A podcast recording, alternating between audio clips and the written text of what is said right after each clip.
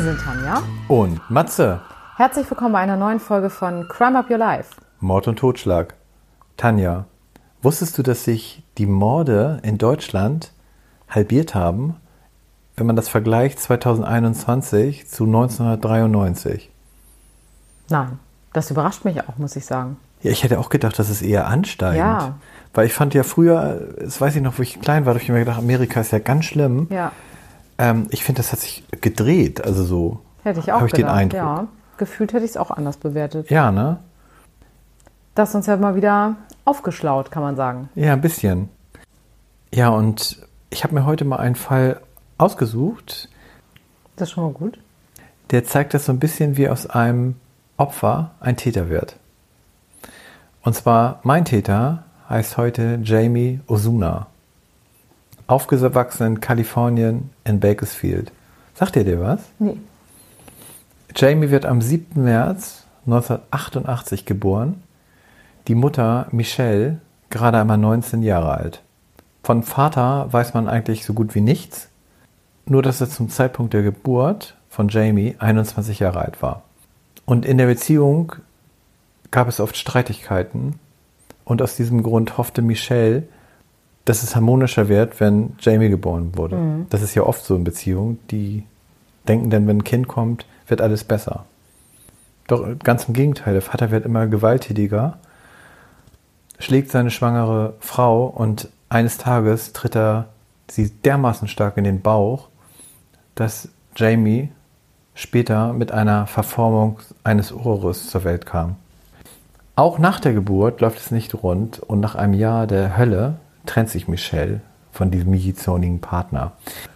Kurz darauf hat Michelle auch schon wieder einen neuen Partner.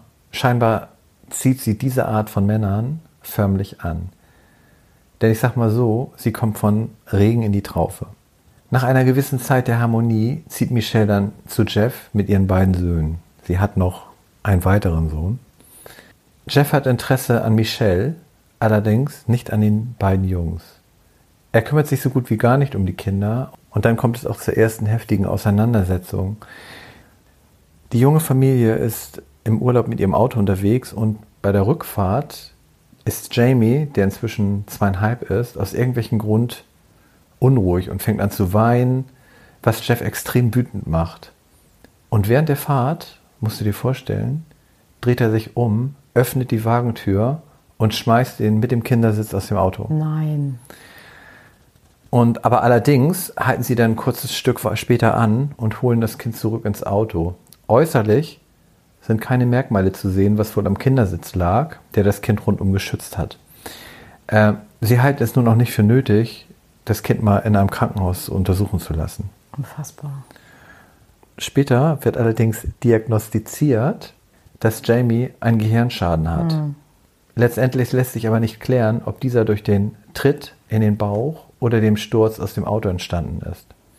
Jedenfalls sind die Kinder weiterhin dem bösen Stiefvater ausgesetzt. Und dann kommt es zu einem weiteren Vorfall, in dem Jeff den anderen kleinen Jungen eine Gabel hinterher wirft. Und diese Gabel verursacht eine ganz tiefe, schlimme Schnittverletzung. Und daraufhin beschließen die Eltern, also vor allem Michelle, redet auf ihn ein, dass sie das Kind doch den Großeltern geben, übergeben. Und eigentlich wollten sie auch beide Kinder übergeben, nur der Großvater wollte Jamie nicht haben, weil er den nicht mochte. Oh nein. Und somit bleibt Jamie zurück. Und anscheinend hat Michelle nicht genug Probleme und setzt zwei weitere Kinder in die Welt mit Jeff. Diese umsorgt Jeff aber dann ganz innig. Nur Jamie bekommt den Hass von Jeff immer mehr zu spüren, denn es ist ja nicht sein eigenes Ja. Kind. Er wird auch immer mehr von der Familie ausgestoßen. Zum Beispiel essen alle gemeinsam an einem Tisch. Nur Jamie bekommt nichts. Erst wenn alle fertig sind, bekommt er die Reste und die so muss er auf. Fußboden essen. Oh. Ist das nicht schlimm? Oder auch wenn er etwas falsch gemacht hat, wird er dafür richtig bestraft. Unter anderem wird er aus dem Haus ausgesperrt, bei strömenden Regen oder im Zimmer über Tage eingeschlossen. Eines Tages steht Jamie vor dem Haus und bettelt wieder reingelassen zu werden. Da öffnet Jeff von oben das Fenster, brüllt ihn an, schlägt es dann so heftig zu, dass die ganzen Scherben den weinenden Jamie treffen. Aufgrund der vielen Schnittwunden bringen sie ihn dann diesmal auch ins Krankenhaus. Da war er gerade mal fünf Jahre alt. Das ist so grausam, was du da erzählst. Und er hat auch eines Mals Jamie in den Garten an einen Baum gefesselt und ihn mit dem Gürtel geschlagen. Und alle anderen Geschwister haben zugeguckt. Und an dieser Stelle hat Michelle nun endlich die Polizei gerufen, weil sie selber wurde ja auch von ihm mhm. geschlagen. Und aufgrund der sichtbaren Verletzung wird Jeff auch festgenommen, wird aber nach kurzer Zeit wieder freigelassen, auch zur Familie wieder freigelassen. Und jetzt, Jamie inzwischen zwölf Jahre alt, wird immer bewusster, was ihm eigentlich geschieht, weil die auch anfangen zu begreifen. Ja. Und fragt sich, warum das alles passiert. Und er wendet sich auch an seine Mutter und bittet sie auch um Hilfe. Ja. Aber sie wird hier selber von Jeff misshandelt und spricht nun nochmal mit den Großeltern und nun sind die auch bereit, Jamie zu nehmen.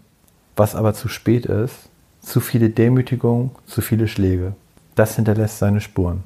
Aus Jamie wird ein Teenager, ein komplett gestörter Teenager, muss man sagen.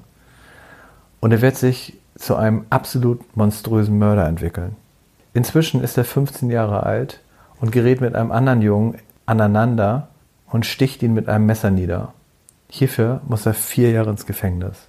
Inzwischen 21 Jahre alt, wieder entlassen, besucht Jamie mit einem fremden Bekannten eine Geburtstagsparty mit überwiegend jüngeren Gästen, denn das Geburtstagskind ist erst 16 Jahre alt. Aber die entspannte Mutter, Joelle, schenkt den Gästen ordentlich Alkohol ein, was ja in Amerika eigentlich erst ab 21 mhm. erlaubt ist. Und auf dieser Party gibt es wieder eine Messerstecherei und wieder ist Jamie der Täter. Und da er noch auf Bewährung ist, kommt er direkt ins Gefängnis. Die Mutter des 16-Jährigen, also Joel, war extrem fasziniert von Jamie und hält Kontakt zu ihm und auch später bei der Entlassung holt sie ihn ab. Und Jamie ist nun sehr verändert. Das kann man im Internet auch sehen. Das ganze Gesicht ist voller Tattoos, was Joel nicht weiter stört. Und sie macht ihm ein direktes Angebot und sie fahren dann in ein Hotel. Die beiden schlafen miteinander und tatsächlich wird Joel direkt schwanger. Und Jamie möchte natürlich ein guter Vater sein, weil er ja nun das ganze Gegenteil erleben musste. Und nach drei Monaten heiraten sie sogar schon. Und ab diesem Zeitpunkt läuft es gar nicht mehr gut.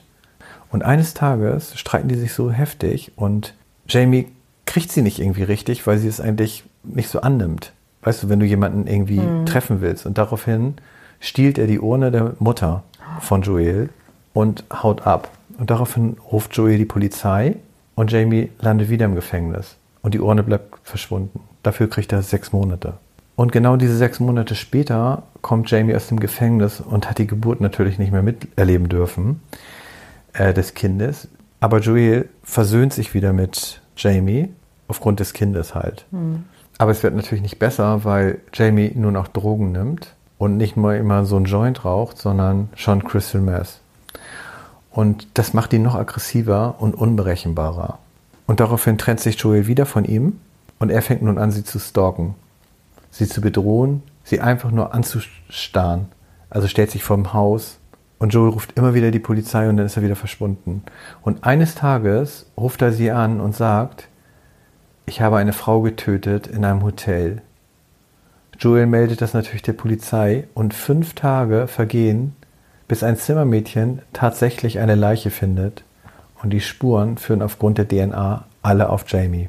Nach fünf Tagen wird er festgenommen und die Tote, die da gefunden wurde, die war geknebelt, auf längere Zeit übelst misshandelt worden und Details wurden dazu nicht veröffentlicht. Lediglich wurde genannt, dass sie mehrere Stichverletzungen am Rücken hatte und erschlagen wurde. Und die Ermittler sagten aber aus, dass sie noch nie solch schlimm Tatort betreten hatten. Was auffällig war, die Tote sah der Joel sehr ähnlich. Das war auch tragisch, die war 36 und hatte sechs Kinder. Und nach fünf Jahren beginnt der erste Prozess. Bis dahin wird Joel weiterhin von Jamie und einigen Mitgefangenen terrorisiert. Briefe mit satanischen Symbolen, ein Päckchen, wo eine zermatschte Ratte geschickt wurde, Drohanrufe, etc. Da frage ich mich nur, wie sie die Ratte da aus dem Gefängnis dahin geschickt ja. haben. Ne? Das ist, aber es ist so passiert. Aber ich denke nicht, dass das aus dem Gefängnis heraus geschickt wurde, Weiß weil da ja auch die Post kontrolliert wird. Ja, ja eben, deswegen ja. Ja, deshalb denke ich, die werden draußen niemandem Bescheid gesagt. Oder so, ne? Jedenfalls 2017 bekennt er sich schuldig, um die Todesstrafe zu entgehen. Darüber hat er zum Beispiel auch erzählt, dass er schon mit 13 Jahren eine Frau getötet hat. Da gab es aber nie irgendwelche Beweise oder Fakten für. Ja. Vielleicht hat er es einfach nur so gesagt.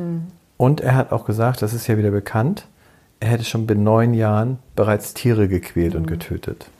Jedenfalls, er bekommt eine lebenslange Haftstrafe ohne Möglichkeit auf Bewährung. Der Staatsanwalt ist natürlich gefrustet, weil er Jamie nicht zum Tode führen konnte. Hat der Jamie denn ein Motiv genannt für den Mord? Nein. Ich gehe mal davon aus, weil er hat die halt so ähnlich aussah Ja. wie seine Frau.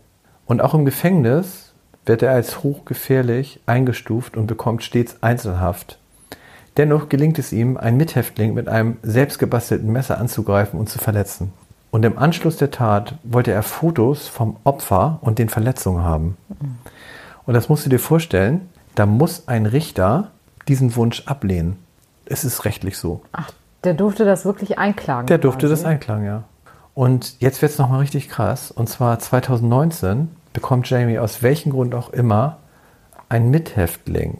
Das ist ja im Prinzip so, als wenn du zu Hannibal Lecter mit in die Ja, Zelle musst. Ne? Und da war er 31 Jahre alt und in der Zelle kam der 44-jährige Luis Romero, der wegen Totschlag seit 27 Jahren im Gefängnis saß und auf, eigentlich auf seine Entlassung gewartet hat. Und es vergehen keine 24 Stunden und er wird tot in der Zelle gefunden. Gegenüber an der Wand sitzt blutüberströmt Jamie. An der Wand hat er mit dem Blut des Opfers geschrieben, ich bin der Mann mit den tausend Gesichtern. Er hat sich aus einem Stock und einer Rasierklinge ein Messer gebaut und ihn damit nicht nur erstochen, sondern regelrecht zerstückelt. Er hat ihm den Kopf abgetrennt, nachdem er ihm die Augäpfel rausgeschnitten hat und sich mit Teilen seiner Innereien einen Halsschmuck gebastelt hat. Zu guter Letzt hat er die Mundwinkel eingeschnitten, damit er aussieht, als lache sein Opfer, so wie der Joker. Und jetzt stellt sich die Frage, warum Louis Jamie zum Fraß vorgesetzt wurde. Da gab es auch viele Diskussionen über diese Gefängnisanstalt, weil da saß auch dieser, da wolltest du auch, glaube ich, mal drüber berichten, Mensen. Ähm, und da haben die Wärter auch teilweise auf Gefangene gesetzt, wenn die sich halt geschlagen haben, wer gewinnt von den beiden und sind da nicht zwischengegangen. ja. Und in diesem Fall fragt man sich natürlich auch, warum dieser Louis zu ihm in die Zelle gebracht Ja, worden warum der überhaupt sich Genau. mit jemandem eine Zelle geteilt hat, ne? Und warum normalerweise machen die ja alle halbe Stunde einen Rundgang und warum das nicht aufgefallen ist. Und da haben die Wärter auch gesagt, dass die teilweise gar keine Rundgänge machen. Auch heftig. Jedenfalls zu diesem letzten Mord gibt es bis heute keinen Prozess. Und das wird es wohl auch nicht geben, weil er ist ja sowieso zu lebenslanger Haft ohne Bewährung und Ja. ohne Freilassung verurteilt. Das wäre nur Verschwendung von Steuergeldern. Und darüber hinaus wurde Schizophrenie, antisoziale Persönlichkeitsstörung und Borderline-Störung festgestellt, was auch zu einer Verhandlungsunfähigkeit führt. Und das passt ja auch dazu, dass er meinte, er ist der Mann mit den tausend Gesichtern. Ne? Genau. Ja, und da kannst du mal sehen, wie sich so ein Mensch aufgrund dieses Heranwachsens Ja. und diese Erfahrung als Kind sich entwickelt hat. Und Schizophrenie entsteht hauptsächlich auch genau durch solche Traumata in der Kindheit. Ja. Also genau dann entwickelt sich das. Ja, Tanja, trauriger Fall, oder? Ja, absolut. Und ich habe mir parallel gerade mal das Bild angeguckt von ihm. Und da stand auch irgendwo der Real-Life Joker. Und Ja. ich muss sagen, so auf den ersten Blick erschreckt man sich da schon ein bisschen. Ja, weil er so extremst tätowiert ist im Gesicht. Ne? Ja, das finde ich, macht immer so, ey, sowieso ein bisschen gruselig, finde ich. Ja, ich finde, also ich mag das ja ganz gerne, muss ich sagen. Aber ich finde, man merkt auch so, wie er die Tattoos gewählt hat. Ja. Er möchte auch ein Stück weit so wirken, weißt du? Ja. Ja, jedenfalls gruselig. Ja. Also ich möchte den nicht im Dunkeln treffen. Nee, ich auch nicht. Ja, Tanja. Dann kommen wir zu deinem Fall. Ja, und bei meinem Fall geht's nach Kansas. Und mein Fall ist das Wichita-Massaker, von dem ich tatsächlich vorher noch gar nicht gehört hatte. Da bin ich jetzt durch Zufall drauf gestoßen. Ich weiß nicht, wie sieht's bei dir aus? ich weiß nur noch mal ganz vage, das war auch mit so zwei, äh, ich glaube, das sind zwei Jungs gewesen oder sowas. Ja, hast du recht. Aber Das mehr sind- weiß ich davon nicht Mhm, mehr. Das sind zwei Brüder gewesen. Ja. Und zwar Jonathan und Reginald Carr, die zum Zeitpunkt der Tat 20 und 22 waren. Und da gibt es auch Parallelen zu deinem Fall.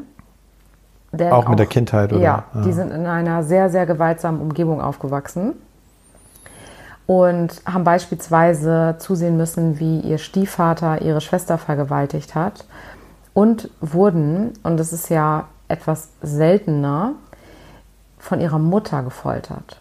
Krass. Also da müssen Ja. die Eltern ja auch ziemlich. Ja.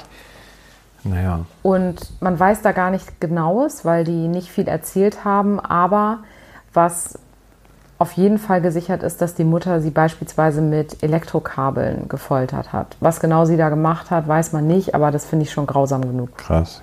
Ja. Und beide sind auch in ganz frühem Alter schon, ich sag mal, auf die schiefe Bahn geraten. Der Jonathan hat in seiner Kindheit und Jugend mehrfach versucht, sich umzubringen. Und der Reginald hat mit sechs angefangen, Drogen zu nehmen. Und beide sind dann während ihrer gesamten Jugendzeit eigentlich permanent straffällig geworden und waren auch immer mal wieder zwischendrin im Gefängnis. So richtig eskaliert ist das Ganze aber dann im Jahr 2000. Und man kann sagen, dass sich das Ganze so über drei Tage abgespielt hat. Am 8.12.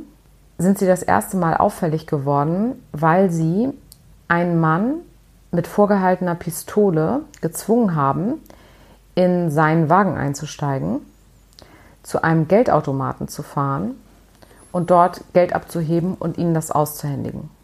Den haben sie dann in Ruhe gelassen. Also dem ist nichts passiert darüber hinaus. Aber einen Schock wird er trotzdem haben. Er wird auch zum Schluss noch mal eine kleine Rolle spielen. Okay. Am 11.12., also drei Tage später, haben sie dasselbe mit einer Frau gemacht. Und die hat jetzt aber, kann man im Nachhinein sagen, einen großen Fehler begangen. Denn während das erste Opfer drei Tage vorher einfach mitgemacht hat, hat sie versucht, aus dem Auto zu flüchten. Und während sie eben versucht hat zu flüchten, haben sie auf sie geschossen. Und sie wurde dann mit lebensgefährlichen Verletzungen ins Krankenhaus gebracht. Hat aber überlebt. Sie ist drei Tage später verstorben. Oh. Allerdings konnte sie vorher noch eine Täterbeschreibung der Polizei übergeben. Aber drei Tage später ist sie halt verstorben.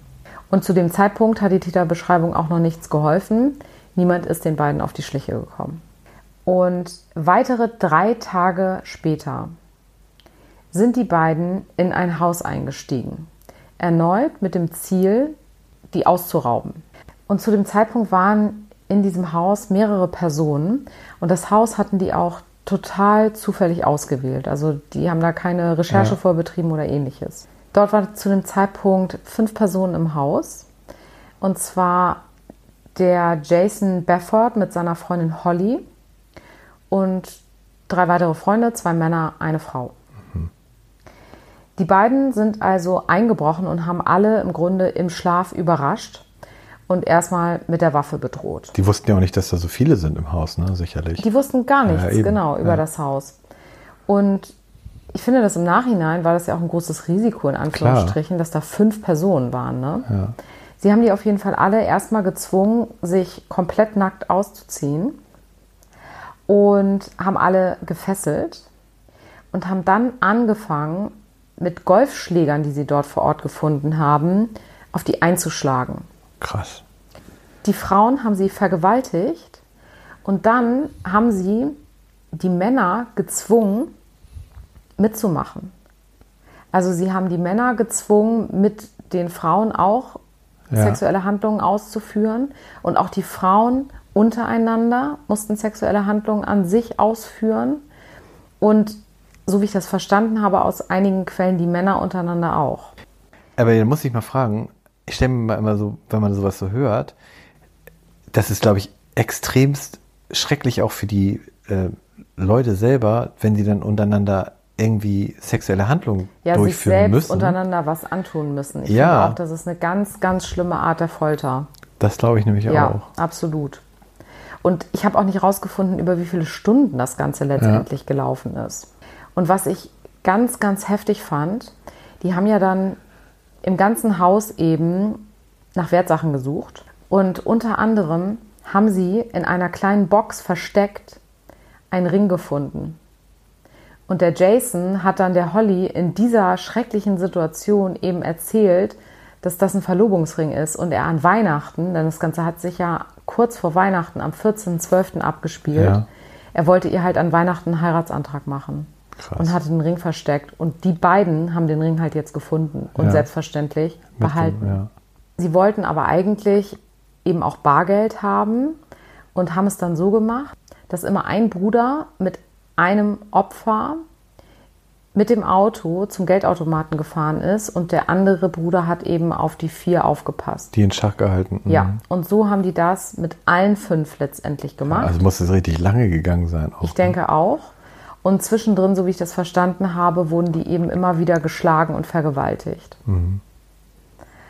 Und nachdem sie dann eben von allen das Geld hatten, sind sie alle gemeinsam in ein Auto. Und du musst dir ja vorstellen, nach wie vor nackt und gefesselt. Und sind zu einem etwas abgelegenen Stadion gefahren.